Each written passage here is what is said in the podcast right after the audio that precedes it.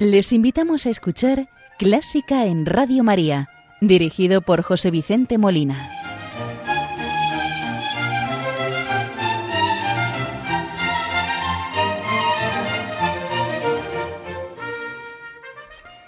Muy buenas noches, queridos oyentes de Radio María. Les saluda José Vicente Molina, quien les va a acompañar en el programa de hoy, domingo 15 de octubre de 2023, cuando es la una de la madrugada, hora peninsular, las cero horas en las Islas Canarias. El programa de hoy lo vamos a dedicar a Giuseppe Verdi por cumplirse el pasado martes 10 de octubre 210 años del nacimiento del compositor. Pero, como es nuestra costumbre, iniciamos el programa saludando a la Virgen María, encomendándole el programa, las intenciones de Radio María, de todos sus oyentes, benefactores, de los voluntarios, los trabajadores, pero muy en especial, como siempre, encomendamos a los enfermos y a las personas que sufren por cualquier causa, bien sea enfermedad del cuerpo o del alma, para que la Virgen les ofrezca su consuelo y les conforte al llevar la cruz.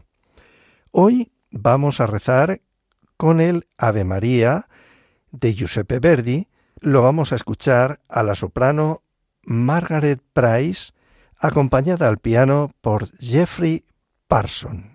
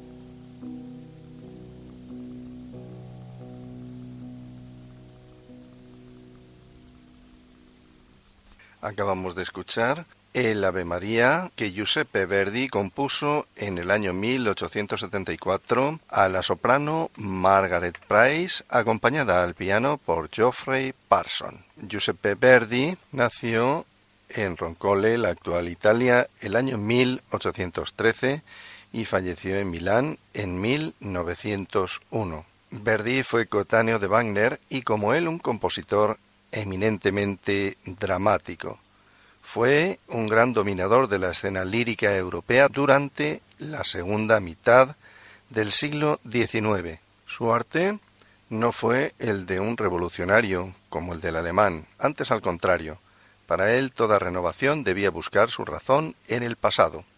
En consecuencia, aun sin traicionar los rasgos más característicos de la tradición operística italiana, sobre todo en lo concerniente al tipo de escritura vocal, consiguió dar a su música un sesgo nuevo, más realista y opuesto a toda convención no justificada. Verdi nació en el seno de una familia muy modesta.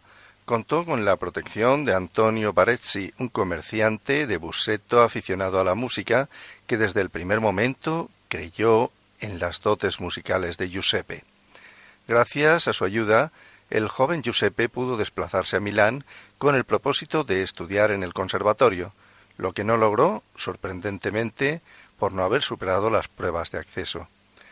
Estudió entonces con Vincenzo Lavigna, quien le dio a conocer la música italiana del pasado y la alemana de la época.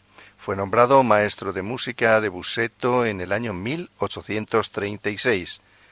Ese año también contrajo matrimonio con Margherita Baresi, hija de su protector. El éxito que en 1839 obtuvo en Milán su primera ópera, Oberto Conde di San Bonifacio, le procuró un contrato con el prestigioso Teatro de la Scala de Milán. Sin embargo, el fracaso de su siguiente trabajo y sobre todo la muerte de su esposa y sus dos hijos lo sumieron en una profunda depresión en la que llegó a plantearse el abandono de la carrera musical. La lectura del libreto de Nabucco le devolvió el entusiasmo por la composición. La partitura, estrenada en la escala en 1842, recibió una acogida triunfal, no sólo por el valor de la música, sino también por sus connotaciones políticas, ya que en una Italia oprimida y dividida, el público se sintió identificado con el conflicto recreado en el drama. Con este éxito, Verdi no sólo consiguió su consagración como compositor, sino que también se convirtió en un símbolo de la lucha patriótica por la unificación política del país, por lo que se vio obligado a escribir sin pausa una ópera tras otra. Pues bien, de esta primera obra que hemos citado, Nabucco, vamos a escuchar el coro de esclavos a la Orquesta Sinfónica de Ljubljana.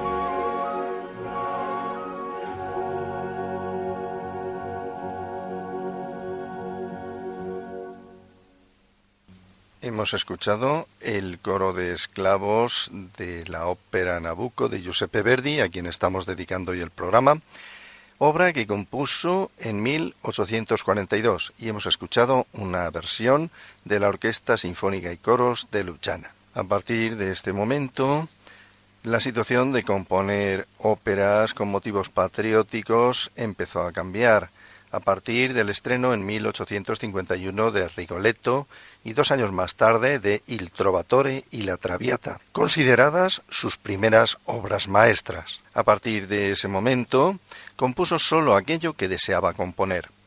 Su producción decreció en cuanto a número de obras, pero aumentó proporcionalmente en calidad, y mientras sus primeras composiciones participaban de lleno de la ópera romántica italiana, según el modelo llevado a su máxima expresión por Donizetti, las escritas en este periodo se caracterizaron por la búsqueda de la verosimilitud dramática por encima de las convenciones musicales. Y precisamente de Rigoletto vamos a escuchar la Donna Immobile en versión del tenor español José Carreras.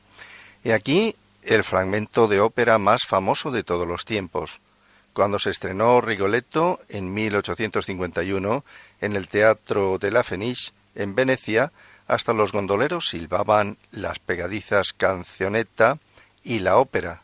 Desde luego tuvo un éxito apoteósico que no ha decrecido hasta nuestros días. La escena de la Donna Immobile transcurre en una taberna siniestra. El duque de Mantua es un mujeriego impenitente ya en el primer acto declara que para él no hay diferencia entre una mujer y otra, le gustan todas. Trató de seducir a la condesa Seprano, engañó vilmente a Gilda, la hija de Rigoletto, su fiel bufón, y ahora traiciona a esta con Magdalena, la tabernera, y tiene el valor de afirmar que la mujer es voluble como una pluma al viento, cambia de palabra y de pensamiento, un amable, simpático rostro, en la risa y en el llanto. Pues bien, lo que actualmente es un paradigma de lo que llamamos machismo. Escuchemos esta versión de la Donna Immobile del Rigoletto de Verdi al tenor José Carreras.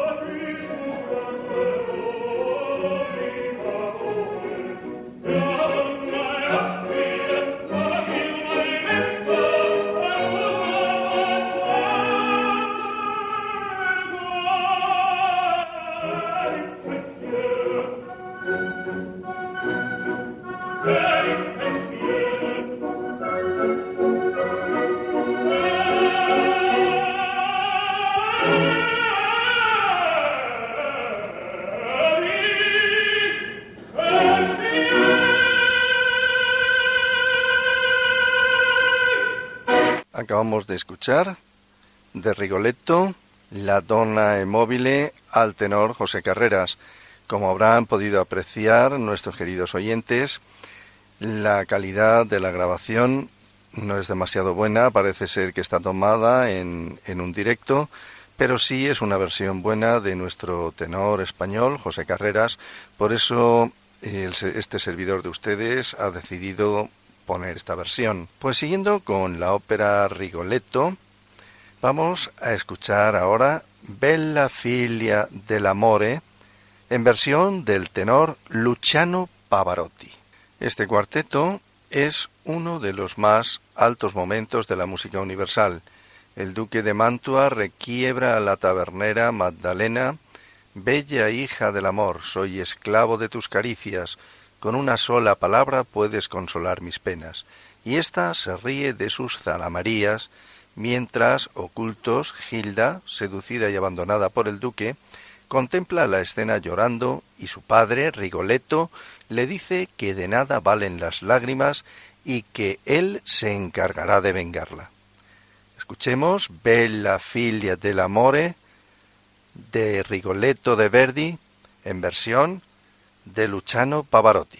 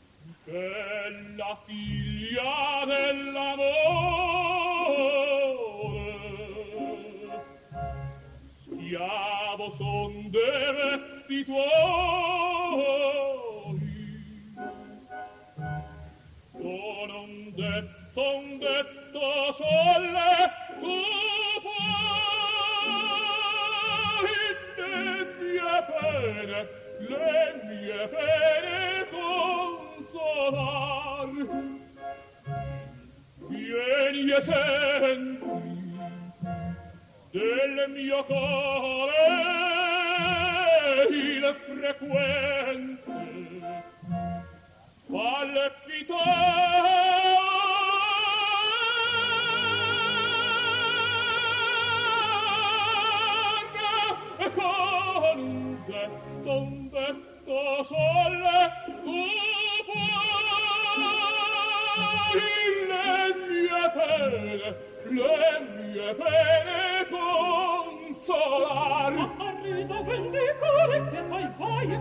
poco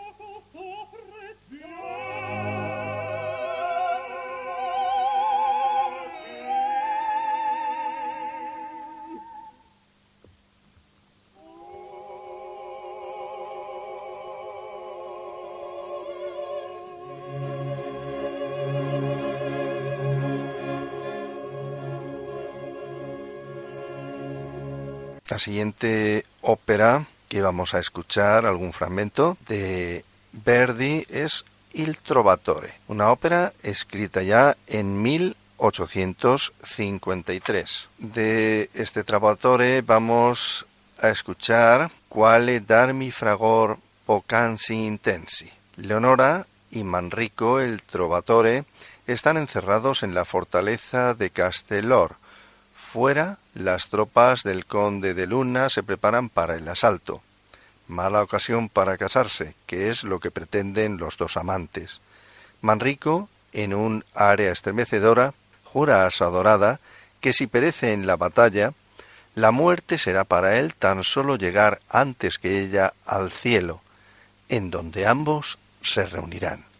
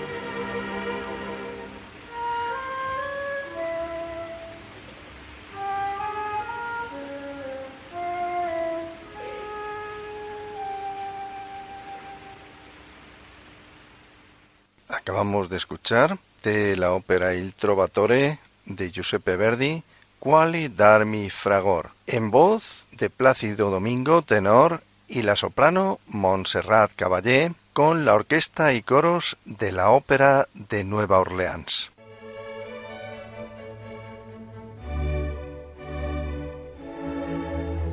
Están escuchando Clásica en Radio María con José Vicente Molina.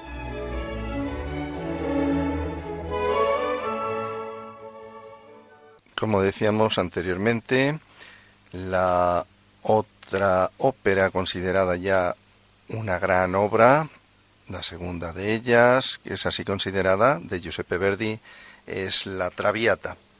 Pues de La Traviata vamos a escuchar el preludio del acto tercero, que tras haberse visto obligada a provocar el desprecio del único hombre al que verdaderamente amó en su vida, Violeta Valeri se consume enferma, sola, abandonada, en este populoso desierto al que llaman París, como dijo al principio de la ópera.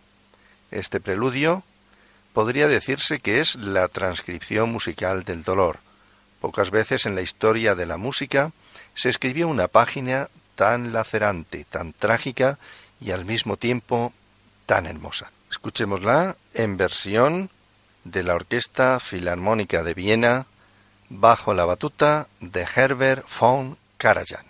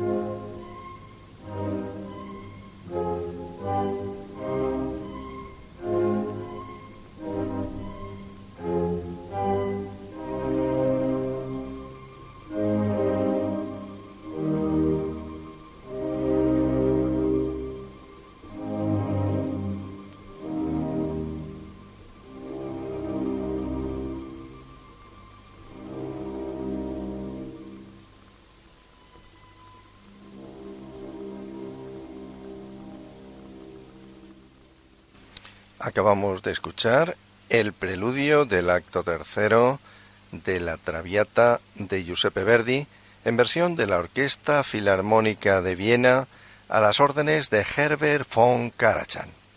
Y continuamos con otro fragmento muy popular de esta Traviata titulado El brindis libiamo en versión del tenor Plácido Domingo. En este brindis lo mejor de la alta sociedad de París se ha reunido en la fiesta que da en su casa Violeta Valery, una elegante mujer de pasado escabroso. Se presenta un joven, Alfredo, que ama en secreto a la dama. Reunidos todos en el comedor, alguien propone al muchacho que improvise un brindis en honor de la anfitriona. Él argumenta que no está inspirado, pero que si ella se lo pidiese, ella se lo pide, naturalmente, y Alfredo inicia el celebérrimo Libiamo Nelietti Calici, un canto brillante a la belleza, al amor, a la dulzura de vivir despreocupadamente el momento y a los ojos de Violeta que comienza a enamorarse perdidamente del romántico Alfredo. Escuchemos este brindis de Libiamo en versión de Plácido Domingo Tenor.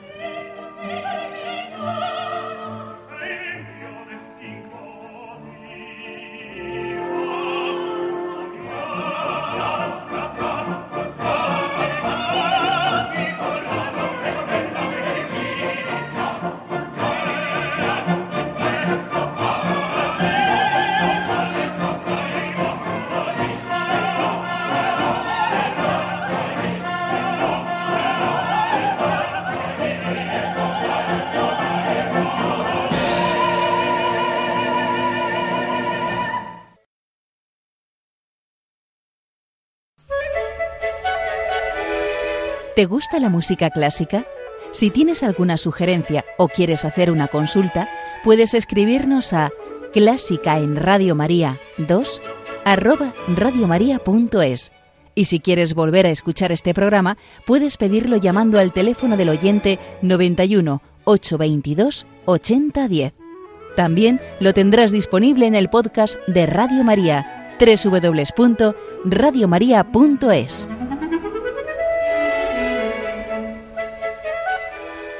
Continuando con el programa que hoy dedicamos a Giuseppe Verdi, vamos a dedicarlo un poquito a su catálogo de música religiosa, que es bastante amplio, aunque su obra religiosa por excelencia es la Misa de Requiem, a la que vamos a dedicar los minutos restantes del programa. Es preciso tener en cuenta que la postura de nuestro autor respecto a la religión y a la Iglesia católica se distingue de algunos otros compositores que han escrito alguna misa de Requiem. Verdi ciertamente se movió toda su vida entre el ateísmo y el agnosticismo, aparte de que sus opiniones sobre la Iglesia como institución nunca fueron especialmente benévolas.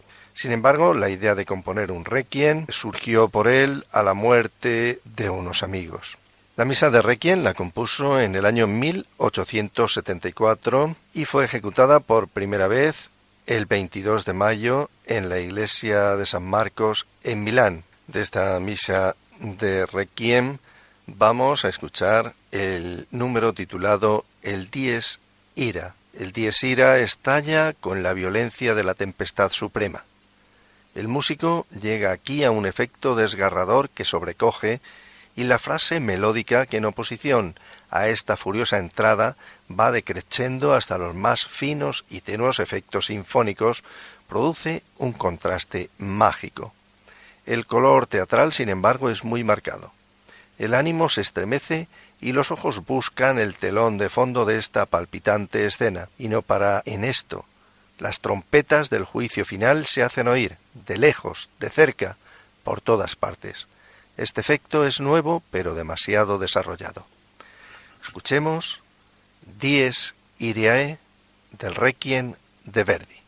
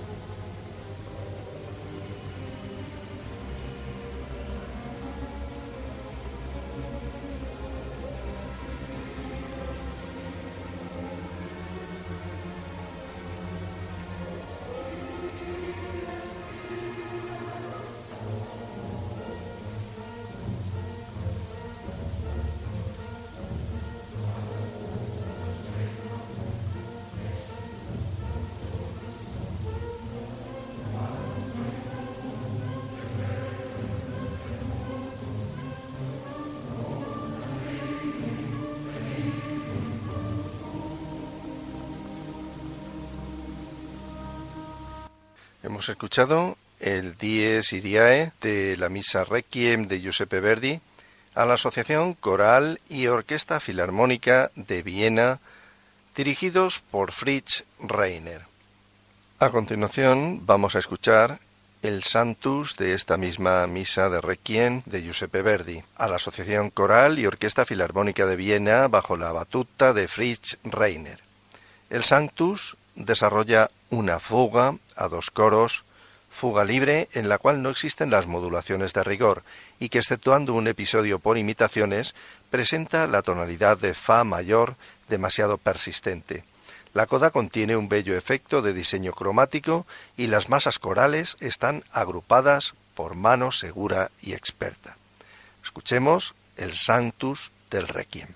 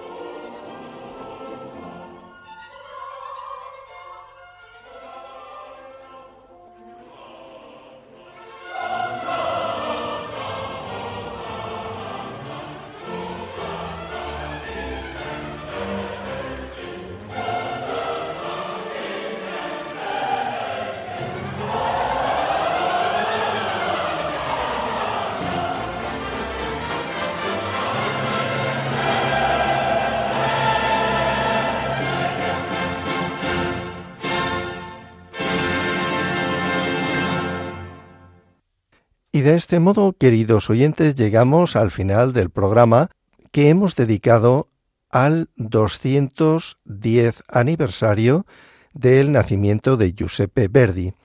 Como han quedado músicas que me hubiese gustado compartir con ustedes y poderlas escuchar, vamos a dedicar un segundo programa a Giuseppe Verdi el próximo domingo 29 de octubre de 2023.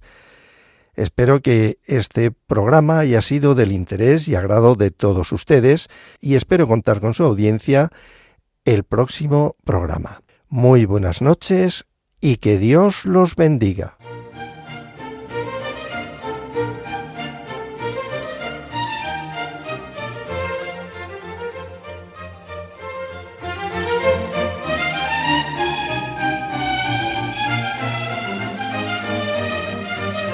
Han escuchado Clásica en Radio María, dirigido por José Vicente Molina.